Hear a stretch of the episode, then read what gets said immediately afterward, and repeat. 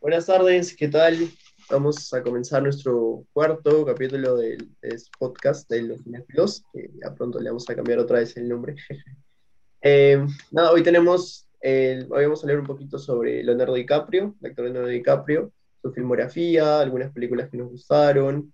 Eh, vamos a repasar un poco eh, todo lo que, bueno, sus últimas películas tal vez, y también al final vamos a mencionar algunas personas que también están cumpliendo años. Entonces, eh, Leo cumplió ayer 47 años, así que vamos a comenzar un poco sobre, hablar sobre sus primeras películas y ahí vamos, vamos a ir avanzando. Entonces, quiero darles la bienvenida otra vez a Diego, Gastón, ¿qué tal? Bienvenidos. ¿Qué tal? ¿Qué tal? ¿Cómo están? Hola, ¿qué tal? Y este, bueno, Leo, para mí Leo para, es, mi, mi, actor favorito, yo no, no, sé de ustedes cuál es, preferirán este, actores más clásicos como Marlon o como... Creo que, podríamos coincidir, coincidir, que es uno de los mejores actores vivos de, nuestra época, ¿no? Sin duda, sí. creo, que... Sí. creo que para Diego también es su actor, para mí es mi actor favorito. Para Diego creo que también. Es mi actor favorito también, o sea, pero como justo Gastón estaba diciendo, a actores que han fallecido, sí, de hecho Marlon Brando está también a un, creo que a un nivel, está un poquito, un nivel un poquito más alto, pero, pero hablando, o sea, contemporáneo, creo que Leonardo DiCaprio es un referente de la actuación, pues, en, en, todo su esplendor, porque si uno se pone a chequear su filmografía, que es vasta, se encuentra con todo tipo de género, o sea... Sí, es uno de los... Es bastante... Creo que ha trabajado con los mejores directores ha trabajado con Spielberg, con Tarantino, con Iñárritu, con Scorsese. Creo que es de lo más reconocido también, ¿no? Lo más reconocido si tú le preguntas a alguien tal vez que no sepa mucho de cine, ¿no? Incluso te puede decir no DiCaprio, primer actor que Exactamente. Se le ¿no? Y, y, eso es gracias a Titanic, pues, ¿no? O sea. Sí. Sí, Titanic, Titanic fue, bueno, Titanic tiene sus fallos, ¿no? Obviamente, pero Titanic fue la que lanzó, lanzó. ¿Qué fallos tiene Titanic? no tiene. No, yo no, a ver, te digo, te digo, yo no he visto Titanic eh, en años, pero yo lo digo por lo que he escuchado, que mucha, gente odia Titanic ahora. Yo no, sé por qué, no, no puedo opinar o no lo he visto. No entiendo, es una película, obviamente no es como que, o sea, no vas a compararla con El Padrino, ¿no? Con Casablanca o con clásicos así, pero, pero es una película muy bien hecha, una película comercial perfectamente hecha, o sea. Sí, sí, yo creo eso también. Es que creo que hay, mucho, hay, mucho, hay mucho hate de esa película, no sé por qué. Creo que, creo que el hate viene por, por bueno, por los 15.000 Oscar que le dieron, que, que bueno... es que, cuando se le da mucho brillo a una peli y a ti no te gustó, te comienzas a, lanzar hate, así como La La Land también. Exactamente, el Oscar. Pero, pero bueno, antes de Titanic, Leonardo DiCaprio ya había comenzado ya había comenzado su carrera en, en, me parece que en series, pero ¿saben cuál fue su primera aparición en cine?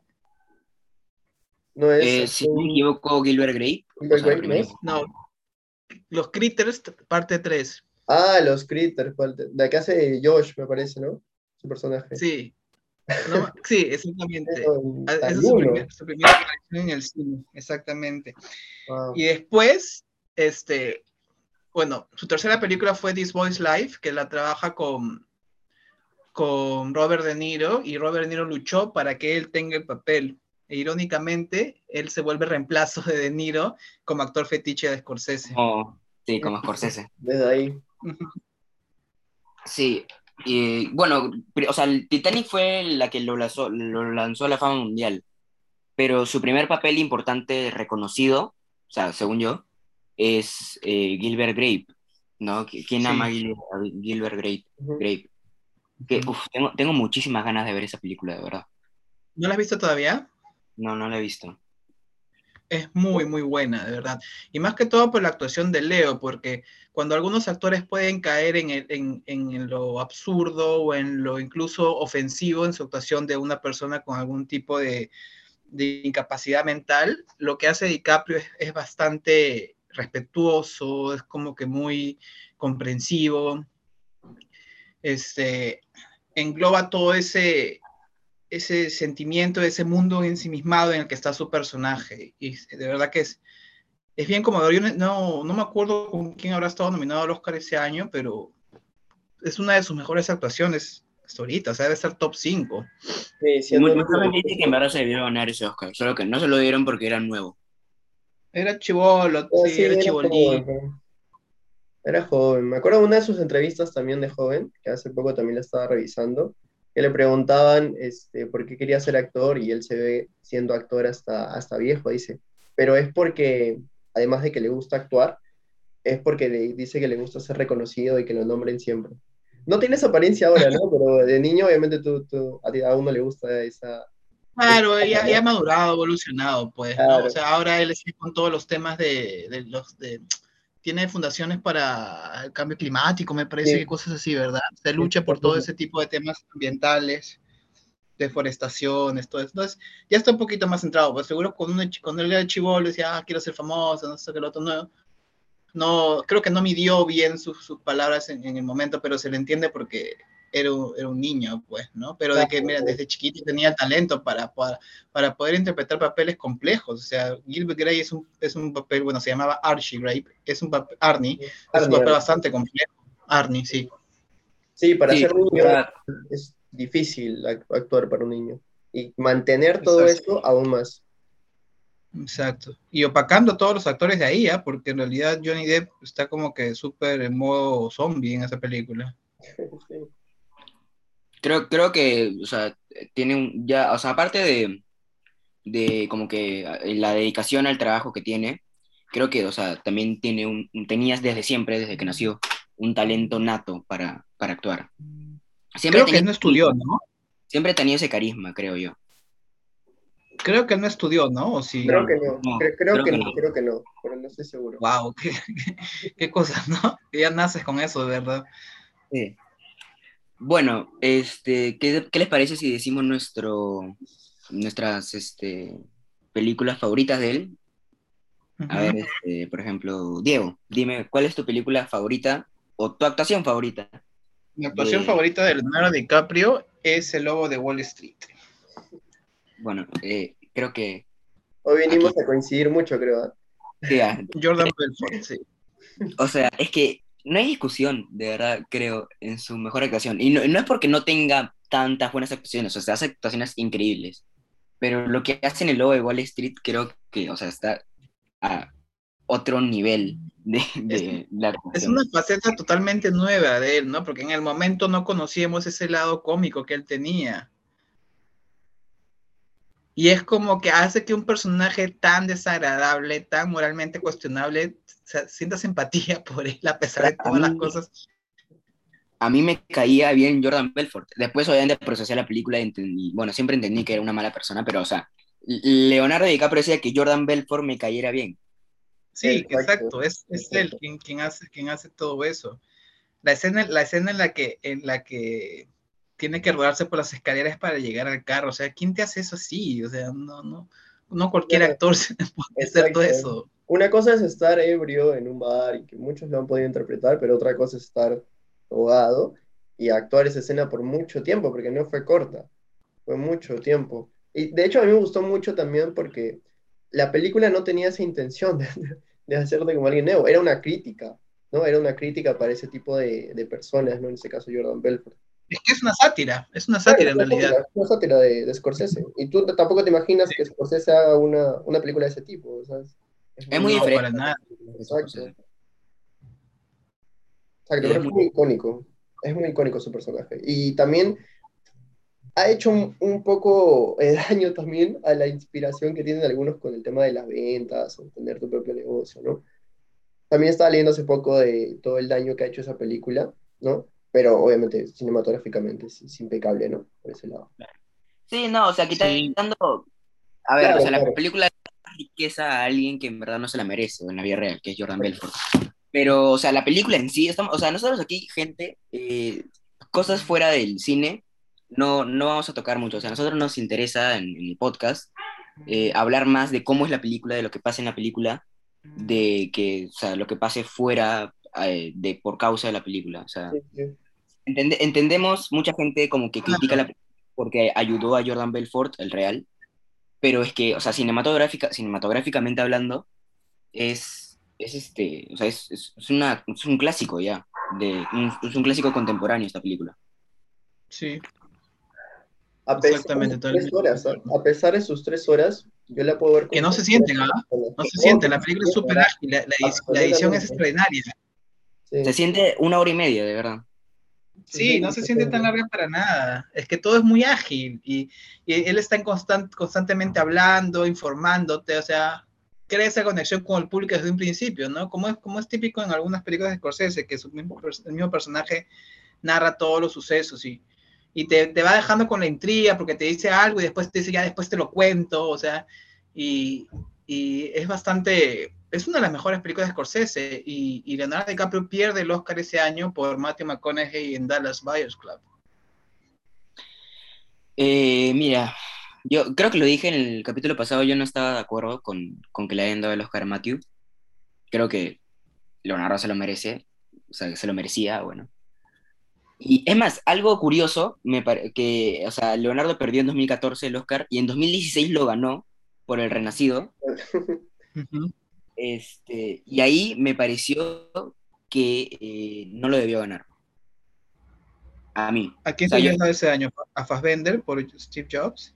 No, yo solo hubiera dado a, bueno, es que era muy difícil que se lo dieran porque recién acaba de ganar también, Ujú. a Redmayne por ah, la por chica. la chica danesa. Ah, por la chica danesa. Mm, sí, Ah, creo, creo- que, creo sí, que- porque recién acaba de ganar. Sí, recién acaba de ganar la teoría del todo. Sí, O sea, sí- sí, claro. es difícil, pero creo que, o sea, si hablamos de, de merecimientos como tal, o sea, solos, qui- quitando el contexto, creo que el Oscar era para Leo en The Wolf of Wall Street y eh, cuando ganó en El Renacido el Oscar era para eh, Redman para la chica danesa, por la chica danesa. Mm, mira, yo sí creo que debió ganar por la Wall Street. No me disgustó porque McConaughey creo que hace también algo bastante no- notable y extraordinario. Verdad. Pero en el Renacido, sí viendo los nominados de ese año, como que sí siento que Leo era- destacaba un poquito más de lo que los otros, a mi parecer, ¿no? Por, por toda la exigencia física que tiene su papel más que todo, porque solo tiene un par de diálogos en realidad, solo tiene como que un, un par de escenas clave cuando habla con su hijo y cuando, y cuando llega cuando llega a hablar con alguien para que capturen a Tom Hardy. Creo que hay una parte en la que está mirando como que como su, mirada está fija y comienza a hablar sobre lo que le ha pasado. Pero, pero eso es una actuación totalmente física, pues, ¿no? O sea, es el, el arrastrarse, el gritar, el morirse de frío, o sea, es como que está literalmente rogando por un Oscar.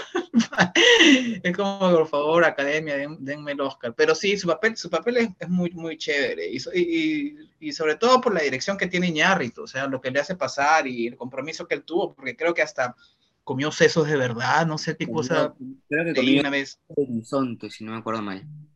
Sí, o sea, Sí. el, el tipo estaba totalmente entregado al, al- al- al papel, como siempre, ¿no? Pero es que este es un poco físicamente más demandante, pues. ¿no? Sí, es más físico. Es que no- normalmente también a los actores no es que les suelen darle el Oscar por la mejor película de su filmografía, ¿no? Exacto. O, o sea, es del año, que te puede ser mejor que otra o puede ser peor, sí, pero en este caso creo que a Leo sí se debió ganar por el Lobo de Wall Street. Es que el Lobo de Wall Street te presenta a Leo en, rompiendo la cuarta pared, hablando, es muy ágil, así como dijo Diego. Y lo que más rescato creo que es el soundtrack. Mm, O sea, creo que no, no es original, son, son tomadas de muchas, de muchas canciones de los 80, 90, pero ese soundtrack es muy, es muy diferente, pero que va acorde con la película. ¿no? Con toda la, la temática y cómo, cómo esa, esa rebeldía, esa, esa fiesta, ¿no? Que al final es todo, todo lo que se basa en la película. La, desfach- la desfachatez del personaje, él La es tal cual, no siente vergüenza de nada. Como yo soy así, me meto tantas pepas al día, me meto esto, esto, esto, esto, esto. Y, y, y- irónicamente es como que te engancha, ¿no? Como que, ah, este huevo, este pata, este, puta, vive totalmente al extremo, ¿no? Me interesa saber cómo es que llegó a ser tan millonario, eh, comenzando como el pupilo de McConaughey, ¿no? Entonces como que ya te creas intriga y ya vas queriendo saber más, y de ahí el personaje ya se va revelando un poquito más oscuro, pero al mismo tiempo le dan ese tono cómico, entonces es como que te pone como en un dilema moral, como que, pucha madre, ¿por qué me está cayendo bien este tipo, no? Y eso es lo que me encanta del cine, justo lo que comentaba también hace rato Gastón sobre ya lo que pasa después es otra cosa, Nos- nosotros específicamente hablamos de lo que nos hace sentir una película. Sí, y, o sea, creo que luego de Wall Street también, como dijo César, o sea, es una película totalmente desvergonzada, o sea, no te tiene, no tiene miedo como que, no tiene miedo de la famosa restricción de edad de Estados Unidos, o sea, creo que la película fue clasificada R, siquiera- creo que sí. Sí, creo que es calificación de R. Sí, fue R. Y, y o sea, no tiene nada de vergüenza mostrar este, todos los excesos que tenía Jordan. Y, y tampoco, tampoco creo que tenía mu- mucho, mucho problema en mostrar que Jordan era un desgraciado inteligente. O sea, no, no es como que en, en ningún momento ni en ningún momento lo alaba, simplemente lo muestra como es, que es alguien Exacto, loco. Sí. exacto. Entonces, creo que todos coincidimos en que ese es su, su mejor papel. Ot- otros papeles que, que recuerden, yo, por ejemplo, tengo mucho cariño a su personaje de eh, William, Co- no sé si se llamaba William, Costigan se apellidaba en Los Infiltrados, por la manera en que termina. Eh, ¿no? bueno, ¿Cuántas veces habrá matado a DiCaprio? Spoilers. ¿Cuántas veces habrá matado a DiCaprio en sus películas? ¿Cuántas veces ha muerto? Mu- Entonces ha muerto, ¿no? Sí, ha muerto un montón de veces. Me parece el Kenny de, de su filmografía. sí, bueno. Eh, Los Infiltrados no la he visto tampoco. Eh, Uy, chu, eh, perdón. También, también tengo que decir que, o sea, hay, hay- muchas películas que yo no he visto, este, porque, o sea, ustedes que me llevan bastantes años de, de ventaja en eso, Gracias. Eh, No tantos años. No tanto. tengo que, tengo que ponerme al día, especialmente con Scorsese. Hay muchas películas de Scorsese que no he visto, tengo que verlas. ¿El aviador has visto? El aviador, sí, el aviador creo que es un buen papel, pero, o sea, me parece que sí, sí es mejor que el de la isla siniestra, que también le he visto, pero Ajá. siento que la película al final se alarga un poquito. O sea, el papel no, eh, Leonardo no es el problema, y creo que al final como que se va un poco de largo. Pero pues, no es mala para nada, o sea, es, es este, no- Ay, te, deja, te deja el final un poco incierto, ¿no? O sea, abierto, como sí. que uno quiere saber, quiere saber un poquito más de lo que pasó con este, con, con Howard Hughes y al final como que pum, cierra de la nada, ¿no? Eso es lo que sentí cuando termina. Dije, ¿qué? ¿Ya? Pero quiero saber Claro. un poco más de la realidad. Paró de escribir y ya está, no, no escribió un final. Sí, es muy. Pareciera, ¿no? Pareciera que no, no hubiera que sí. Pero, o sea, la película, eh, técnicamente hablando, es buenísima y su actuación es buenaza, ¿no? Ese año le gana a Jamie Foxx por Rey a, a DiCaprio. Cuando DiCaprio era el favorito desde un principio, pero Fox comienza a ganar, a ganar, a ganar y, y, y ya le quité el Oscar.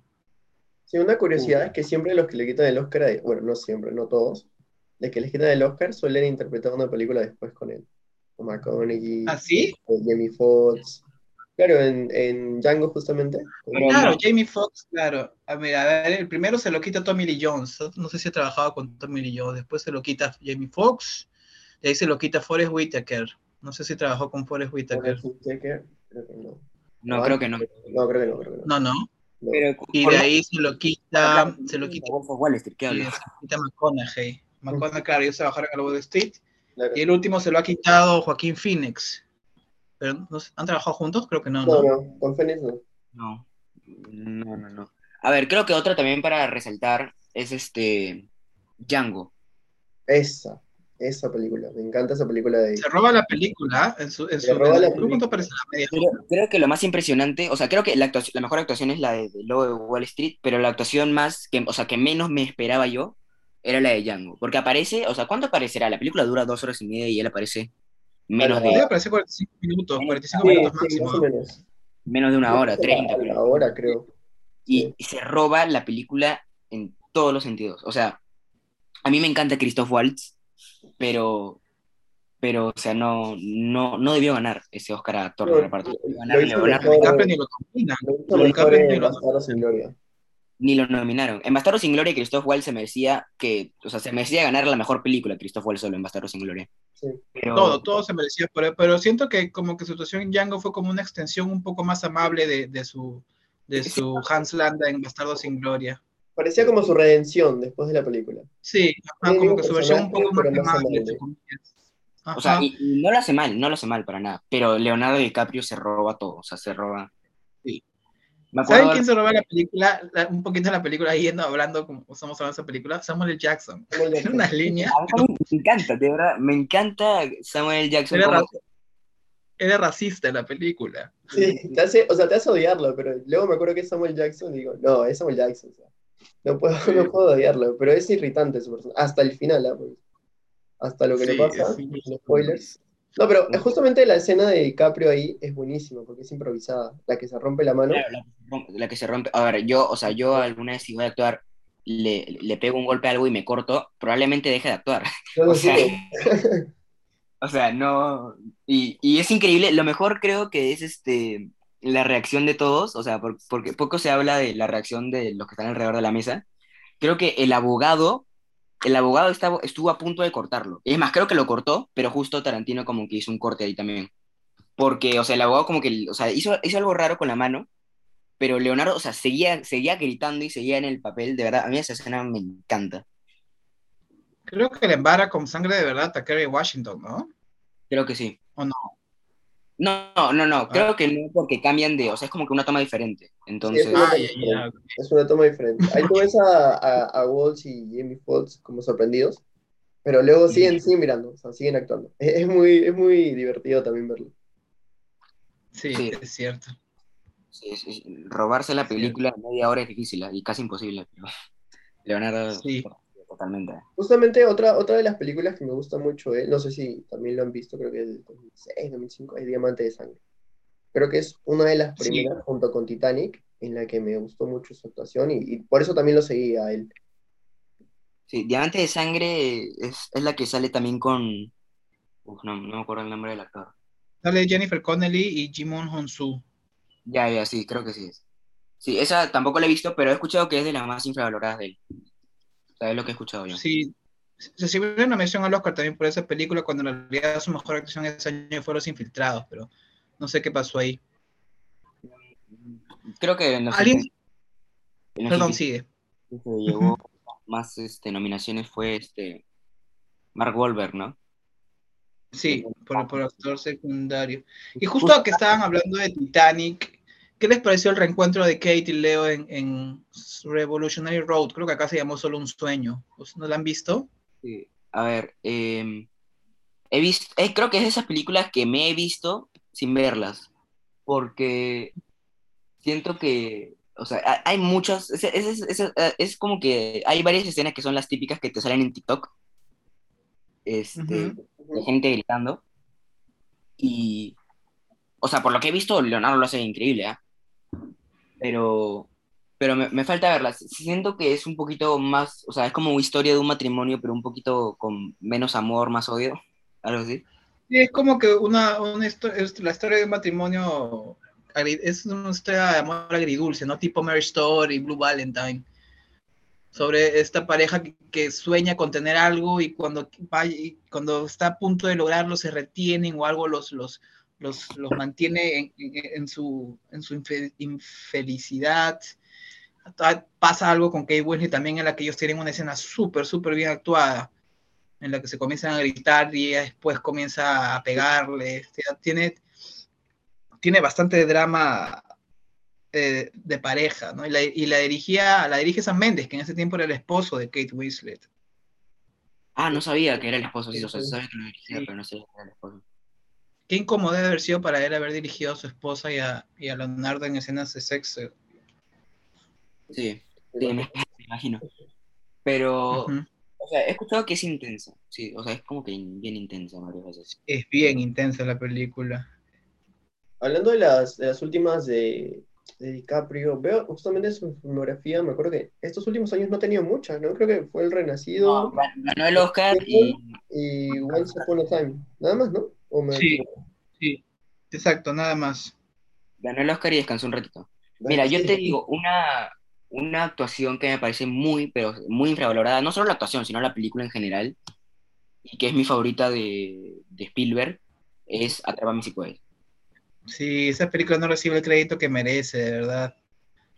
O sea, Atrápame si puedes, este, Leonardo, es que hace como que cuatro papeles diferentes, porque como el, el- el- bueno, el, el chico, por- para el que no lo sepa, la película es sobre una historia real de alguien que se hacía pasar por otras profesiones, que era un estafador básicamente. O sea, Leonardo DiCaprio hace de doctor, de piloto, de abogado, de, de todo. Y lo hace Sí. Sí. Sí, me gusta que interprete a personas de la vida real. El aviador, Lobo, Sí. a ver, Atrápame. Me gustan mucho sus papeles así. Te digo también, también. Tom, Tom. Hanks es este es muy buen actor, ok. O sea, yo me, me gusta Tom Hanks. pero se queda totalmente atrás de Leonardo en esta película. Claro, que esa es, es, la película para el lucimiento de Leo, pues, ¿no? Tom Hanks está bien secundario ahí. Sí. Sí, a mí lo que me gustó mucho de la película es que, que, que entre ellos, entre policía o agente del FBI, no me acuerdo cuál era su posición, y, y, y, este delincuente, porque al fin y al cabo era un delincuente, se entabla como una relación tipo paternal en, en esas llamadas que se dan cada año. Es como que porque la película te da como que te, te, dice, mira, esto es lo que él ha hecho, pero esto es lo que le pasó, lo que lo llevó a, no tratando de justificarlo, sino dándole un como que un sentido un poco más lógico a, a, a, los actos que él cometió, porque los actos los presenta Spielberg como medio cómico en realidad, ¿no? es, que, es que de verdad te genera mucha, mucha, uh, mucha comedia, mucha risa, el, el, pensar que cosas así hayan pasado en Estados Unidos, que alguien se, haya, se haga pasar por, por médico, por, por piloto, o sea, ¿cómo, cómo es que, que, que, puede salirse con la suya de esa manera? Increíble, sí. Y, creo que por eso mucha gente la tacha a veces de ridícula, pero, o sea, creo que ese argumento no tiene sentido porque, o sea, pasó en la vida real. Entonces no puede ser ridículo pasó. O sea, sí, sí, claro, si fuera una historia ficticia yo también le diría como que, pero ¿cómo es posible que, o sea, te vistas de, de piloto y, te vayas a un avión? Pero, o sea, así era antes, ¿no? Supongo, en los 70 creo que se ambienta. O sea, había mucha... Sí. Había, había O sea, puede incluso llegar a ser ridículo, pero está bien, está bien elaborado está muy, muy bien hecha esa película. Está muy bien hecha la, la, la situación la música, la dirección de arte. Ahí parece Amy Adams también, creo que es una de sus primeras apariciones en cine. Sí, creo que Amy Adams es la primera que hace tipo medio importante. Sí. siento que la gente no habla suficiente de esta película. Sí, yo también, ¿ah? Yo también. Yo la, no sé en qué plataforma está que la vez pasada dije, ah, voy a verla, para, como para dormir, entre comillas, que dormir, me quedé viendo toda la película hasta las 4 de la mañana. Eh, Atrápame si puedes, o sea, me parece un buen, muy buen nombre porque aparte del policía y ladrones que están jugando estos señores, este, es como que la película tiene un ritmo que tú también tienes que estar intentando atraparla, tipo, o sea, tienes que estar intentando, estar, estar prestando muchísima atención para, para, entenderla bien, porque sí, sí es este, un poco, un poco, sí es larga, sí es larga. Dura dos horas. Es larga, pero no se siente. Mira, yo justo ahorita que mencionas películas un poco difíciles de seguir, yo tengo que confesar que, que, que, a mí el origen me gustó, pero no soy tan hincha de esa película y es por eso mismo, porque siento que, que, se, que la complican demasiado sin, sin, sin ningún, sin, sin, ningún propósito, más que el que, oh, mírenme, soy este, este, soy Nolan y quiero confundir a todo el mundo con mis películas. no sé si sienten eso. A veces Nolan es muy pretencioso. Yo te digo, este, tengo una un popular opinion que, que, este, que le dije en mi cuenta y mucha gente me escribió un poco ofendida. A mí no me gusta mucho Nolan, en verdad. no siento que sea un mal director, para nada. O sea, en, lo técnico, a mí me encanta el Batman este, Dark Knight. O sea, a mí me encanta. ¿eh? Y Memento también me gusta mucho. Pero, o sea, por ejemplo, Dunkerque se me hizo aburridísimo. Dunkerque, o sea, entiendo, claro, entiendo todo el diseño técnico que hubo, pero la historia me parecía tipo muy como que X, solo la ponía, solo, creo que solo hizo, siento que solo hizo, hizo, hizo, esa película para poder mostrar como que, oye, oye, mire, mire lo que puedo hacer como director, solo como que para alardear un poco. Yo comparto. Claro, la película, la película no tiene como que un protagonista, no seguimos a alguien específico y se, se, ubica en tres espacios diferentes, que en algún momento llega a entrelazarse, creo. Si bien en un nivel técnico sí llama la atención, en un nivel narrativo es bastante plana. Pero es espectacular, o sea, visualmente es espectacular.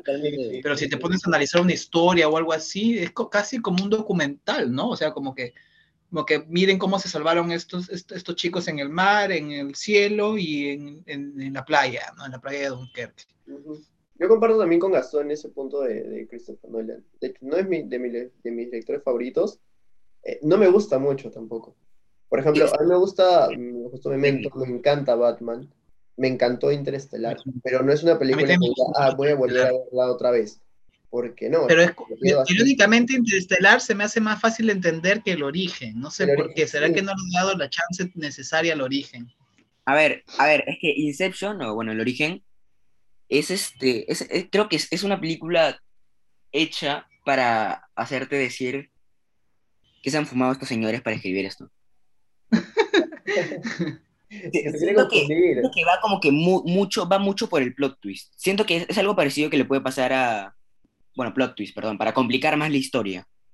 Ajá.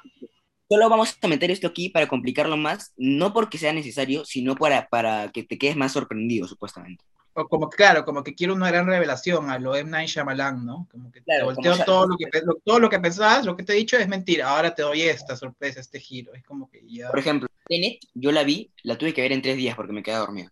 De verdad. Yo la vi dos veces para tratar de entenderla. Yo también la vi dos veces y ni hacía. Es que habla O sea, muchas cosas de física, quiere mezclar muchas cosas. Mucha gente siempre justifica a Nolan diciendo, pero es que sus películas las tienes que ver dos veces. Pero es que yo, yo tengo por lo menos el pensamiento de que, o sea, si vi algo y no me gustó, ¿por qué lo vería otra vez? ¿Entiendes? Es como que muy... Claro, ah, ¿no? Como que películas que de verdad sí no entendí para nada y que sí me, intriga, me intrigaron. Tenet no me intrigó en ningún momento. Me aburrió, me, o sea, me confundió. Sinceramente, pusieron tantas complicaciones en la historia que a la mitad de la película perdí totalmente el interés. Y bueno, solo la veía porque, para terminarla, ¿sabes? Porque la había rentado y era mi dinero. Pero, pero, o sea, no, no la, no la, no la disfruté para nada, en verdad. De hecho, un claro ejemplo de eso de no entendí la película, pero me gustó, o sea, fue Interestelar para mí. No es que haya entendido todo, pero al menos la última parte, como que esa tuve que Yo buscar sí un la poco, ¿no? entendí. Pero me pero gustó mucho. Yo la entendí, por- yo la entendí porque comencé a averiguar.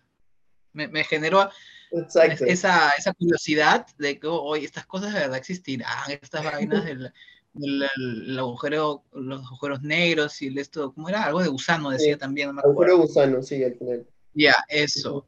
Y comencé a averiguar y dije, man, ya, o sea, estas cosas sí de verdad, sí de verdad existen. Ya en la última parte es como que medio, medio, medio pasturlón, ¿no? De que el Eh, encuentro eso. que se da con la hija. Pero bueno, nos, nos estamos yendo del tema porque estamos hablando de DiCaprio, nos Nolan. Estamos haciendo Nolan.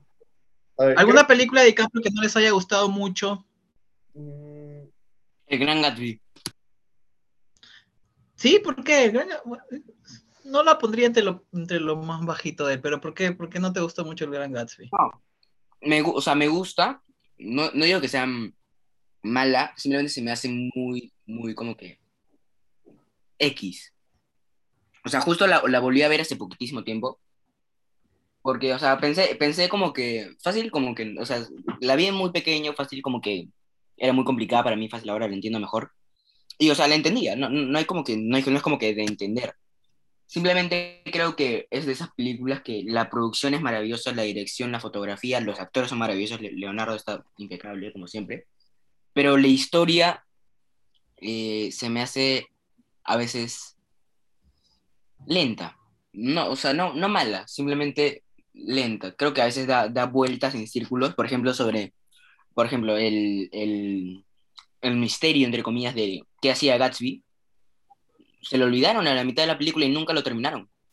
O sea, Creo que nunca te llegan a revelar, ¿no? Solo teorías te sueltan, creo. ¿no? Pero creo que el libro tampoco te lo dice, ¿ah?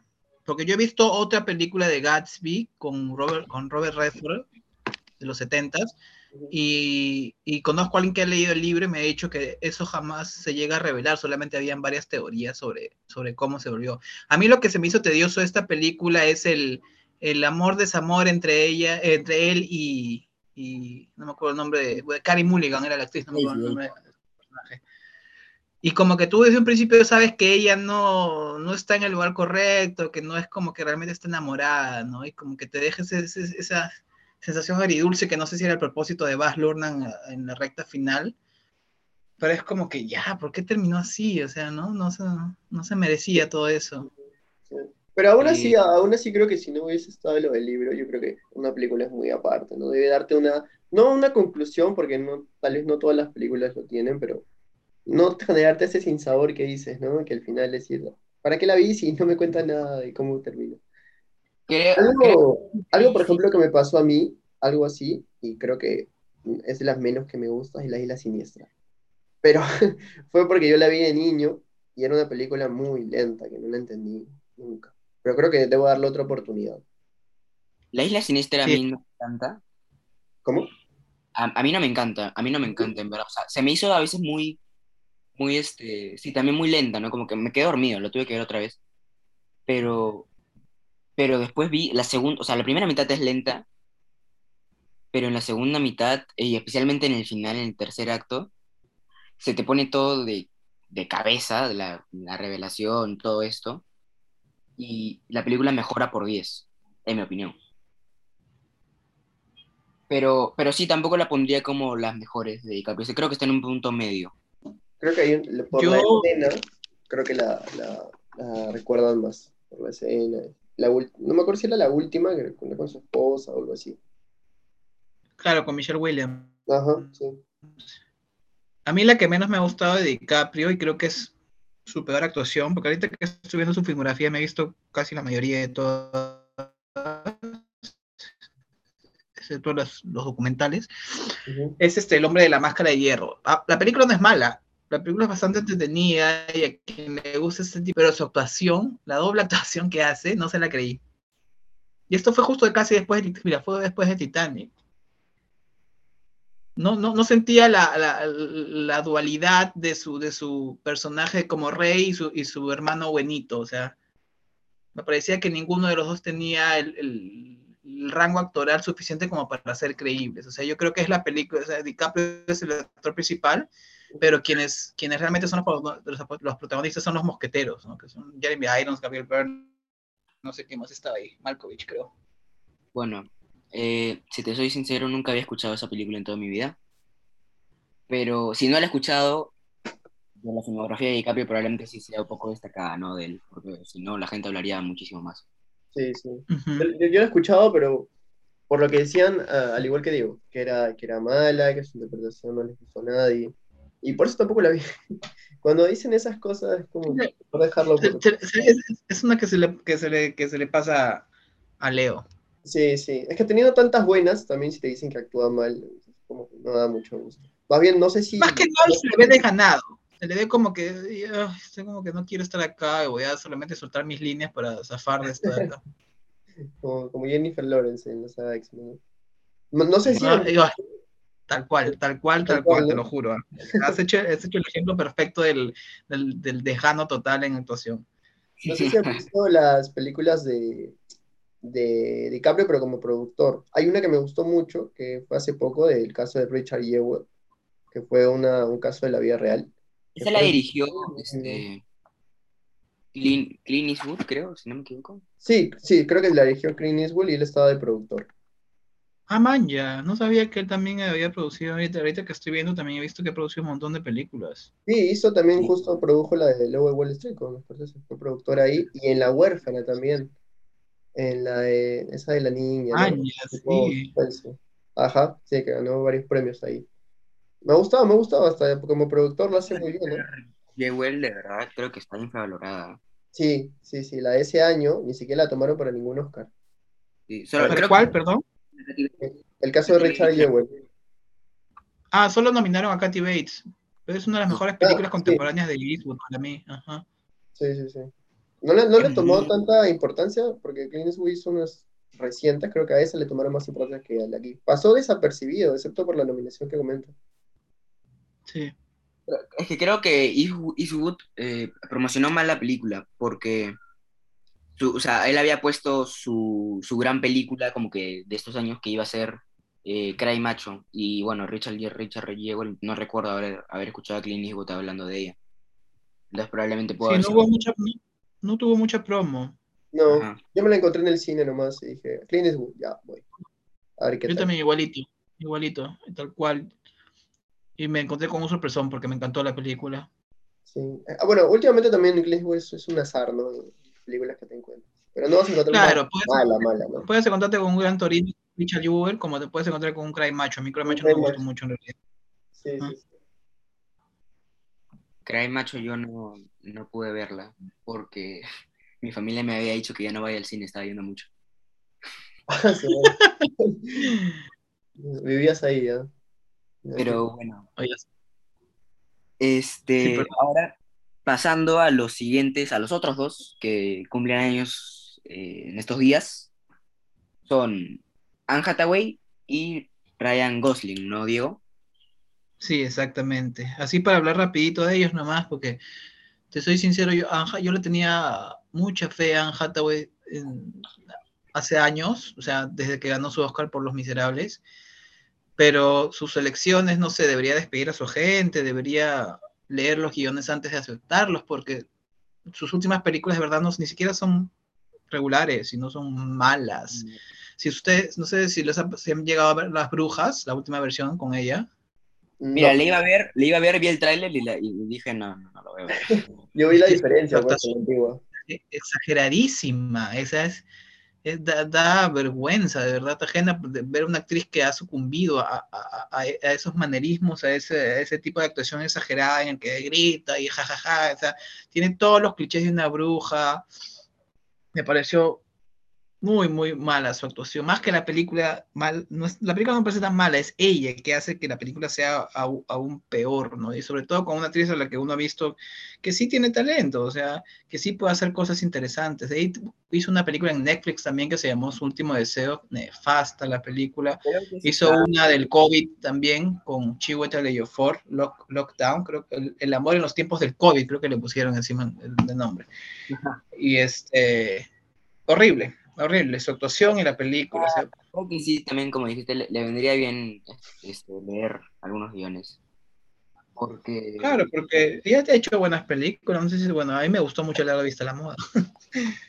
Anne Hathaway, como persona, me cae increíble, a mí o sea, me, me da mucha ternura y risa, pero es que como actriz cada vez va más bajo, en verdad.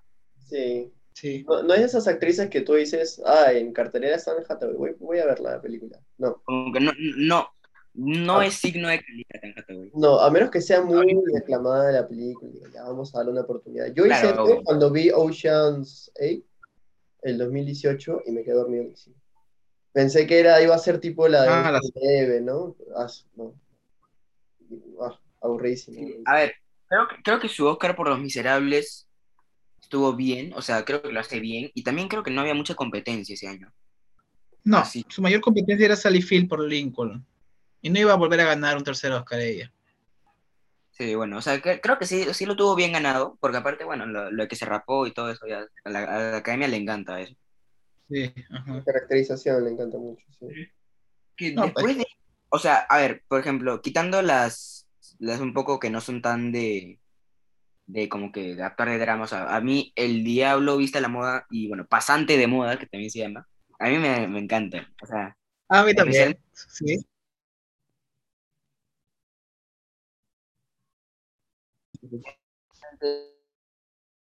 Especialmente, bastante, eh, me encanta. Pero no... A mí me gustó de amor y otras adicciones con Jake Gyllenhaal. A mí no me gustó. Yo la vi y me pareció muy, muy, muy, muy, muy, muy, muy como que regulera. Creo que los dos en otro en otra película hubieran funcionado espectacular. Como en Brokeback Mountain, ellos trabajaron juntos en Brokeback. Sí. Sí. Hay una película ahí bien caleta que se llama Rachel Getting Married, por la que recibió su primera nominación al Oscar, en, en la que hace, a mi parecer, su mejor actuación. Es de una una modelo que, está recuperándose del alcoholismo y que tiene que ir a cenar una noche a la casa de su madre. Mm, no la he visto, la verdad. esa película. La dirige Jonathan Demme, el mismo de Silencio de los Inocentes, pero es bien caleta. Debe ser, güey, ni, siquiera he escuchado hablar de bueno, Pasando al otro, al otro un compañero, este, Ryan Gosling, Creo que Ryan Gosling sí está empezando a ganarse ese nombre de Ryan Gosling igual calidad. Y, creo que al contrario, al contrario de Hathaway. Creo que al contrario de Hathaway, él está comenzando, o sea, no ha venido con películas tan conocidas desde que comenzó a jugar. Y ahora recién ha sido conocido incluso con la... ¿Fue nominado, me parece? ¿O no al, al Creo que no. Ha, sido nominado dos veces al Oscar por una película súper independiente que se llama Half Nelson y por La La Land. por La La Land, sí, sí, sí. Sí, mira, o sea, igual no, no creo que sea tanto lo de que es su, su, su, nombre es igual a calidad. O sea, no solo porque es un buen actor, que lo es, sino porque, bueno, a diferencia literalmente de Anne Hathaway, sabe escoger muy bien sus papeles. Sí. O sea, a ver, si, si me pongo a pensar ahorita, creo, quitando Diario de una Pasión, creo que no, no he visto ninguna película de Ryan Gosling que me haya parecido mala. ¿Te parece mala Diario de una Pasión? O sea, me parece icónica, pero me parece que es tóxica. O sea, es como que mucha- hay muchas cosas malas ahí. Ah, bueno, eso Sí. eso sí. Pero como actuaciones, como actuaciones, bueno, a veces lo tomaba un poco exagerado, ¿ah? Sí, no, como, o sea, no es mala la película, No, no simplemente es malo. tiene un mensaje equivocado a veces. Bueno, sí. Sí, es cierto. La forma en que él enamora a Rachel McCass es un poco tóxica, como que es, como que es medio stalker, ¿no? Sí. Un poco preocupante, la verdad, yo creo. Hay, hay una película de, de, de Gosling que también es escaleta, como la que les comentaba de Hathaway, que se llama Lars and the Real Girl, en la que él se enamora de una muñeca de- este, sexual de plástico. Y la comienza a pasear, la comienza a presentar a su familia, y de verdad entabla este sentimiento al- al- a, lo Her de Joaquín Phoenix, pero con una muñeca inflable. No sé si la han visto. No, ¿No? no, no. No. Por la premisa Se nomás. llama que- Lars. Sí, es súper rara, pero es como que ese tipo de películas raras que sabes que, es- que estás viendo algo que no está bien, pero sin embargo te genera cierta ternura por la forma en que él la trata, esta muñeca. Creo que, a ver, creo que la mejor película de Ryan Gosling es, eh, la mejor película, ojo, no la mejor actuación. La mejor película para mí es, eh, no sé si la vieron, Big Short, o bueno, La Gran Ah, la Apuesta. gran apuesta. Sí, ganó el Oscar, creo, ¿no? Mejor película. No, no, no. No, No, ganó el, el No. guion. A guion, a guion. Sí. O sea, yo la vi al comienzo, eh, pero me, me, me trababa un poquito con, con los términos que comentaban, términos financieros y así. Sí, es verdad, Yo es, nunca la entendí. es, es difícil de entender algunos términos, pero creo que la película se esfuerza por hacértelo simple, no se esfuerza tipo como que en complicártelo más. Por ejemplo, en- a mí me encantan cuando aparecen famosos así totalmente de forma random, te explican cosas así también totalmente random. O sea, me, me parece una Sí. forma muy original de explicarte algo que no, aunque te lo expliquen mil veces, no lo vas a entender porque no estás especializado. O sea, me, me- me pareció como que muy, muy divertida Sí, y muy, y muy este, creo que es muy, muy real, ¿no? A lo que pasó en la vida real. claro, ese es un caso real, justamente. Claro, es- está basado en, lo, en, en el caso del- de, la- de Wall Street de, De Wall de Street. 2008, creo. Ajá, La caída del- de la bolsa, ¿no? Sí. sí, sí, sí. Sí, Sí, es, Igual es muy, es muy creo que- porque rompe la cuarta pared en todo, en todo momento. Sí, sí. Igual creo que el que se roba la película es este, Bale. eh, sí, Christian Bale. Ujú. ¿Cómo habrán hecho lo del ojo, no? No bueno, sé, él es tan comprometido que no me sorprendería que él mismo se haya puesto el ojo así de verdad. bueno, Christian Bale, yo no sé, tú lo- si, te- si le pides que se corte un brazo para una película, Hace todo. Sí, puede ser. Creo que amerita también un capítulo especial como Leo. de todas maneras. Sí, sí, sí, definitivamente. Creo que eso ha sido ya eh, todo lo que teníamos planeado para hoy, ¿no? Ujú. Así es. Y bueno, espero, esperamos que les, que les haya gustado. Y bueno, obviamente síganos, eh, y compártanos, coméntenos si hay alguna cosa que quieran que mejoremos. Ya saben, todo, todo lo que todo el mundo les dice cuando ven algo o cuando escuchan algo ahora, eh, háganlo. Siempre subimos un capítulo los sábados. Y bueno, muchas gracias por escuchar. Gracias a ustedes. Gracias, chicos. Nos vemos la otra semana. Chao, Chao. un gusto.